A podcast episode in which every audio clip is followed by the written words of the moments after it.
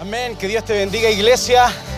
Qué bella alabanza podíamos cantar. Nuestra esperanza está en Jesús y ahí en el lugar donde estás, por favor, quiero invitarte a que me puedas acompañar en una pequeña oración. Señor, bendice este tiempo, Señor que hemos preparado para compartir tu palabra, Señor. Qué bueno es que la iglesia sigue avanzando, qué bueno es que la iglesia, Señor, puede atravesar Incluso a través de la tecnología podemos llegar a cada hogar, Señor. Y tú sabes que cada uno de nosotros necesita algo en esta tarde, Señor. No es lo que yo puedo decir, es lo que tú vas a decir, Señor, a través de mí. Por eso bendice, Señor, a cada uno de las personas que están escuchando y que están viéndonos a través de la pantalla. Señor, usa mi vida para traer y llevar bendición a todo aquel que lo necesita. En el nombre de Jesús. Y todos decimos... Amén. Que Dios te bendiga. Toma tu lugar ahí en casa. No sé en verdad dónde estás, en el living o en la habitación o tomando once, pero bueno, como decía recién, la iglesia sigue avanzando. Estamos acá en, los estudios, en nuestra iglesia y, y, estamos tan contentos por estar saliendo en vivo a través del canal de YouTube. Y antes de comenzar este tiempo de, de, palabra, siempre es una bendición tomarme un segundo para agradecer la bendición de tener unos pastores tan bellos. Y Dios me la hizo tan simple, les puse incluso el mismo nombre, Patricio y Patricia, pero son personas tan bellas a las cuales siempre agradezco al Señor por, por haberlos aparecido en mi camino y, formar cada día, sembrar en mi familia. Así que gracias pastores y, yo sé que si tú los conoces también vas a sentir el mismo, el mismo sentimiento de cariño por ellos. Y, hay una palabra que, Dios me dio a, través de, de, una conversación que tuve con mi mamá durante la semana y quiero invitarte por favor a que en el lugar donde estás me acompañes en tu tablet, en el celular, en la Biblia, si la tienes ahí, el libro de Isaías capítulo 43, versículo 2, Isaías 43, 2, dice, cuando atravieses las aguas, yo estaré contigo. Cuando cruces los ríos, no te ahogarás. Cuando tengas que atravesar por fuego, no te quemarás. Las llamas no arderán en ti. Acompáñame, por favor. Señor, bendice este tiempo. Ya hemos orado pero guíame en tu palabra, Señor, en el nombre de Jesús. Amén. Y amén. Por título, la verdad que le he dado hartas vueltas a este mensaje y me gustaría ponerle la presión saca lo mejor de cada uno de nosotros. La presión saca lo mejor de nosotros y siempre les cuento historias. Ah, me ocupo como conejillo de indias en las introducciones y Ah, cuando, cuando salí de, la enseñanza media, estudié matricería. ¿Y qué es un matricero? Es alguien que hace matrices en moldes. Todo lo que, hace, lo que se hace en fierro, en metal, en corte, en plástico, todas esas cosas se hacen por una matriz. Y aunque no lo creas, tú me ves aquí y dices, ¿matricero? Sí, sí, estudié matricería. Y una de las cosas que me llamó mucho la atención es que para que el hierro pase a ser acero, debe pasar por un proceso de fundición y fuego de altas temperaturas. Y el oro también para que dé su máxima pureza debe pasar por demasiado fuego, muy, mucho, mucho calor, mucho fuego. Y ah, no sé si alguna vez has tenido tú la bendición o has tenido la, la presión de sentirte a lo mejor presionado en la vida. Todos los que estamos acá en algún momento, en alguna situación de nuestra vida, nos hemos sentido presionados, agobiados, como diciendo, no sé si después de esta voy a pasar. No sé si alguien puede resistir lo que yo estoy pasando hoy día. ¿Alguien le ha pasado en su casa? Y, y Dios es quien quiere que tú y yo nos demos cuenta en verdad de qué estamos hechos. Así que la presión saca lo mejor de cada uno de nosotros. Y en esta tarde quiero hacer un experimento.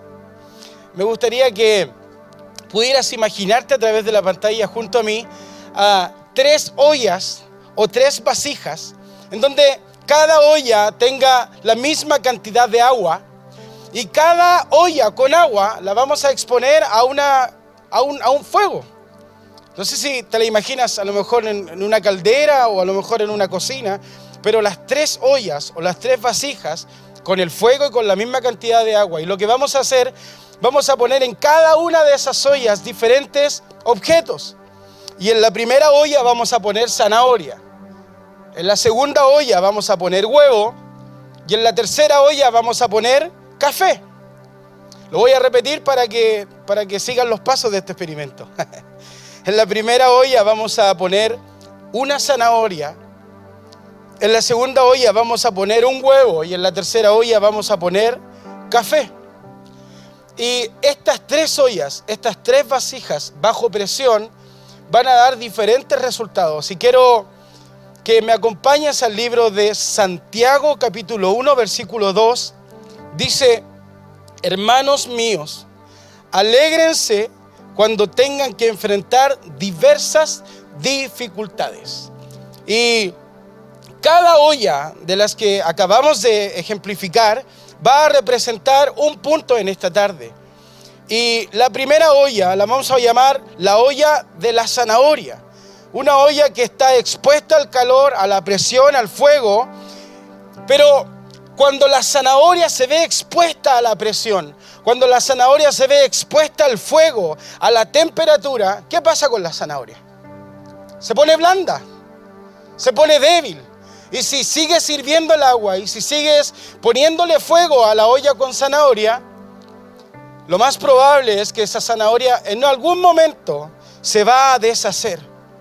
Y yo creo que tú y yo, más de alguna vez en la vida, hemos estado en la primera olla en donde hemos estado expuestos a presión, expuestos a dificultades, expuestos a problemas y hemos actuado al igual que la zanahoria. Nos hemos puesto blando, nos hemos puesto débiles e incluso algunos de los que estamos en la pantalla nos hemos incluso hecho tira, hecho pedazos. Porque no sé si alguna vez conociste a alguien y lo miraste y dijiste, esta persona se ve súper fuerte, esta persona se ve súper estable, súper rudo. Pero cuando llegó el momento, en verdad, de ser rudo, no era nada rudo. Era como Winnie the Pooh, era gigante, pero simplemente era un osito. Y me gusta lo que dice el libro de Jeremías, capítulo 17, 9. Dice, no hay nada más engañoso que el corazón. No tiene remedio. ¿Quién lo entiende? Uno cree ser fuerte, uno cree ser resistente, pero la verdad es que en algunos momentos nos comportamos como la zanahoria y somos débiles, somos blandos y somos frágiles. Y no importa la cantidad de años que lleves en la iglesia, no importa la cantidad de años que conozcas a Jesús, incluso no importa si eres hijo de pastor. Pero cuando estamos expuestos a presión, muchas veces creemos ser fuertes y la verdad es que el corazón nos engaña. Y quiero a través de este acto tan simple de una zanahoria bajo presión, que tú y yo también podamos pensar y decir en verdad de qué estoy hecho. Entonces el primer punto era cuán blando y cuán débil puedo ser. Y el segundo punto es no endurezcamos el corazón, porque cuando en la olla vamos y ponemos el huevo, sobre presión, sobre fuego y en el agua hirviendo, el huevo pasa a tener una contextura donde se pone firme y rígido, duro. Y la verdad es que muchos de los que estamos acá, incluso me incluyo, han ocurrido situaciones en la vida en donde nos hemos sentido demasiado expuestos y nuestra respuesta ha sido al igual que el huevo, ponerlos rígido, nos ponemos rígido y nos ponemos duro. Y yo creo que ninguno de los que estamos acá nos salvamos de esta experiencia. Y quiero basarme en el libro de Salmos 95, versículo 8, y dice, no endurezcan su corazón como en Meriba, como aquel día en Masa, en el desierto. Aquí nos está aconsejando no endurecer el corazón. Y todos los que estamos acá alguna vez hemos sido expuestos a que nuestro corazón no actúa de la mejor manera y quiero abrirte mi corazón. Hace un par de años atrás sufrimos una, un tiempo sumamente difícil con mi esposa y había chocado yo un auto como dos o tres semanas anteriores y, y luego, después de tres semanas, venía yo con, mi brazo, eh, con, con, yeso, con mi familia, mis hijos atrás en el, en el auto que nos quedaba. Y en la carretera chocamos nuevamente. Mi esposa era la conductora. Y yo me bajo del auto en la carretera y no hallé nada mejor que alzar mis manos al cielo y decirle al Señor, ¿hasta cuándo? ¿Hasta cuándo me suceden estas cosas? O sea, la respuesta mía en ese momento fue de un corazón totalmente duro. Y déjame decirte algo, llegué a la casa. Llegamos en la grúa en donde iba el auto chocado y estaba mi papá en ese momento y me habla y me dice, hijo, a los que aman a Dios todas las cosas le ayudan a bien. Y mi respuesta fue, papá, me conozco ese texto de memoria, pero por favor no lo quiero escuchar.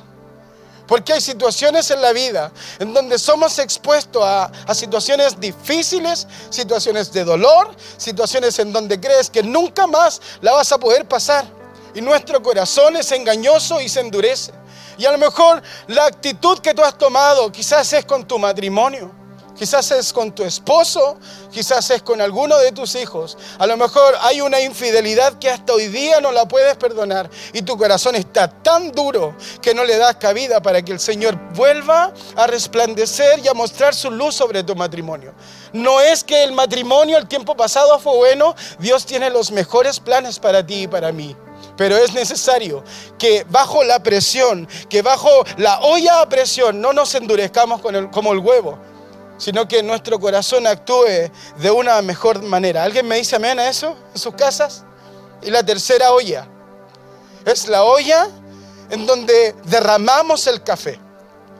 Y derramamos el café en el agua con la misma presión, con la misma temperatura, hirviendo de la misma manera, pero el café no hace lo que hizo la zanahoria que se debilita, no hace lo que hizo el huevo que se pone duro, sino que el café es expuesto al fuego, a la temperatura y al agua hervida, pero el café en esa circunstancia da su mejor aroma, da su mejor olor. Y eso me encanta, porque este café no tiene que ver nada con el del Starbucks ni con el Juan Valdés. Habla del corazón que da el mejor fruto en el momento preciso. ¿Alguien dice amén en su casa? Números 29.2 dice, ofrecerán como sacrificio que debe quemarse completamente, y me gusta esto, de olor agradable al Señor. Hace un par de días mi esposa predicaba y ella decía que si nosotros creemos, entonces los demás creerán. Y te hago la pregunta, hoy, domingo, en esta crisis social, en, este, en esta pandemia, en este virus que estamos viviendo, ¿cuál ha sido la reacción de cada uno de nosotros? Hemos actuado como la zanahoria? ¿Hemos actuado como el huevo o estamos actuando como el café dando el mejor aroma a este mundo? Porque la Biblia dice que somos la sal del mundo, somos la luz del mundo, pero muchas veces nos intimidamos y nos llenamos de miedo cuando la verdad es esta. Debemos ser como el café y dar el mejor aroma. Así que si puedes hacer así en tus casas, debes dar un mejor aroma. Debes dar un mejor aroma. Y aquí quiero honrar a dos personas que han sido de mucha bendición para mí. En este tiempo de dificultad, de dolor, de tribulación, cuando choqué el auto, cuando chocamos y nos vimos envueltos en esta presión junto a mi familia, hubo alguien a quien en verdad nunca lo, lo, reconozco tanto, pero quiero agradecer al Señor por mi suegro. Mi suegro es un pastor y los consejos de Él, los abrazos de Él fueron tan bellos en ese momento. Porque más que sentir a alguien que me reprochara, necesitaba a alguien que diera un buen aroma, un buen olor. Y a lo mejor tú estás pasando por un momento de dificultad o a lo mejor estás viendo a alguien que tiene un momento de dolor y de, de, sufrimiento en este momento, de miedo, de temor. Y es ahí donde Dios te llama a dar tu mejor olor, no a decirle, sí, en verdad, esto se viene de mal en peor, sino que a abrazarlo y decirle, tranquilo, esto va a pasar, todo lo podemos en Cristo, porque Él nos fortalece. Él es nuestra ayuda, Jesús es nuestro sustento. Como dice mi pastor, esto es temporal. Y quiero agradecer también a otra personita maravillosa que es a mi pastor. Porque en ese tiempo de dificultad, cuando yo tenía el corazón duro, Él lo dejó de llamar por teléfono y de dar su mejor aroma y decirme, vamos Rorrito, tú puedes, sigue adelante.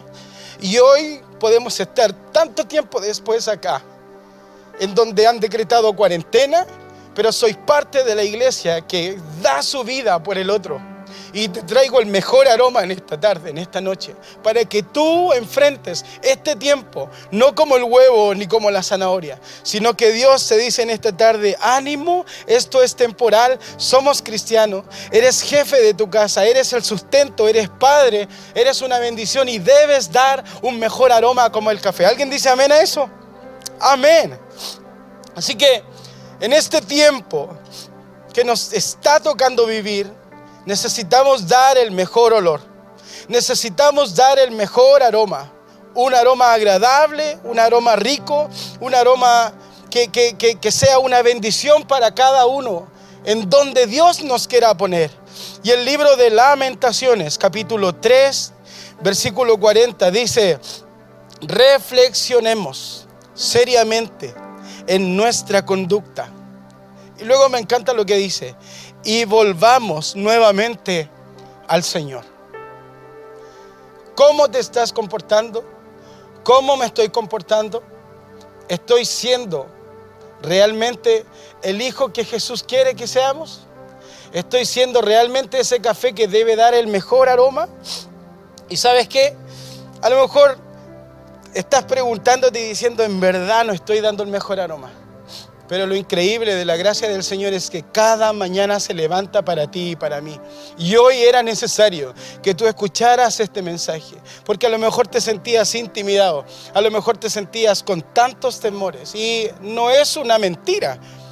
Sales a la calle, vas en el metro, escuchas las noticias y todo va de mal en peor. Pero la Biblia dice que donde sobreabunda el pecado, también va a sobreabundar la gracia de Dios. Es como que en esta pandemia, en, este, en esto gris que hay en el aire, no sé si puedes ver a Cristo extendiendo sus manos y sobre eso bendiciendo la tierra. Porque esas son las promesas para cada uno de nosotros, sus hijos. Y el libro de Santiago, capítulo 1, versículo 12, dice, Dichoso el hombre que soporta la prueba con fortaleza. Porque al salir aprobado, recibirá como premio la vida, que es la corona que Dios ha prometido a los que le aman. Así que ánimo iglesia, hay una recompensa bella que no tiene que ver con cosas de la tierra, tiene que ver con una vida eterna, tiene que ver con una paz que solo Dios nos puede dar. Así que la prueba, la presión te puede formar o te puede deformar. La prueba quiere sacar el mejor aroma de ti. Iglesia, sigamos confiando en Jesús. Y ahí en el lugar donde estás, por favor, quiero orar por ti. A, las familias, por favor, que están en, su casita, hagamos esto de manera espiritual. Tómense de la manito en el lugar donde estén. Y si a lo mejor estás solito, incluso puedes tocar el televisor, extender tu manito. Somos una familia. Y quiero orar por ti, Señor. Señor, tú conoces el tiempo que cada uno estamos viviendo, Señor. Nos preocupamos por las cuentas, por cómo vamos a seguir, hasta cuándo irá a durar esto, Señor, y algunos incluso lejos de su familia.